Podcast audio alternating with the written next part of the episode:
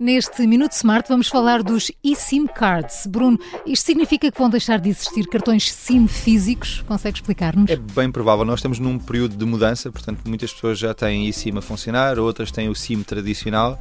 Eh, e na verdade, um eSIM é um pequeno cartão que está dentro da motherboard e que não necessita de ser lá colocado por nós. Portanto, assim que adquirimos o smartphone, parametrizamos com a nossa rede, com a nossa operadora, o eSIM e não necessitamos do SIM físico. Isto é ótimo para os, os fabricantes porque uh, conseguem mais espaço dentro do smartphone para colocar uma bateria maior e conseguem smartphones mais tanques uh, à, à, própria, aos, aos danos de água que nós aqui tanto falamos. Portanto, acredito que no futuro todos os smartphones passarão a trabalhar unicamente por eSIM uh, e não por SIM card. No Minuto Smart podemos mesmo esclarecer qualquer questão, mas se ainda tem dúvidas sobre este tema, envie e-mail para perguntas.iservices.pt.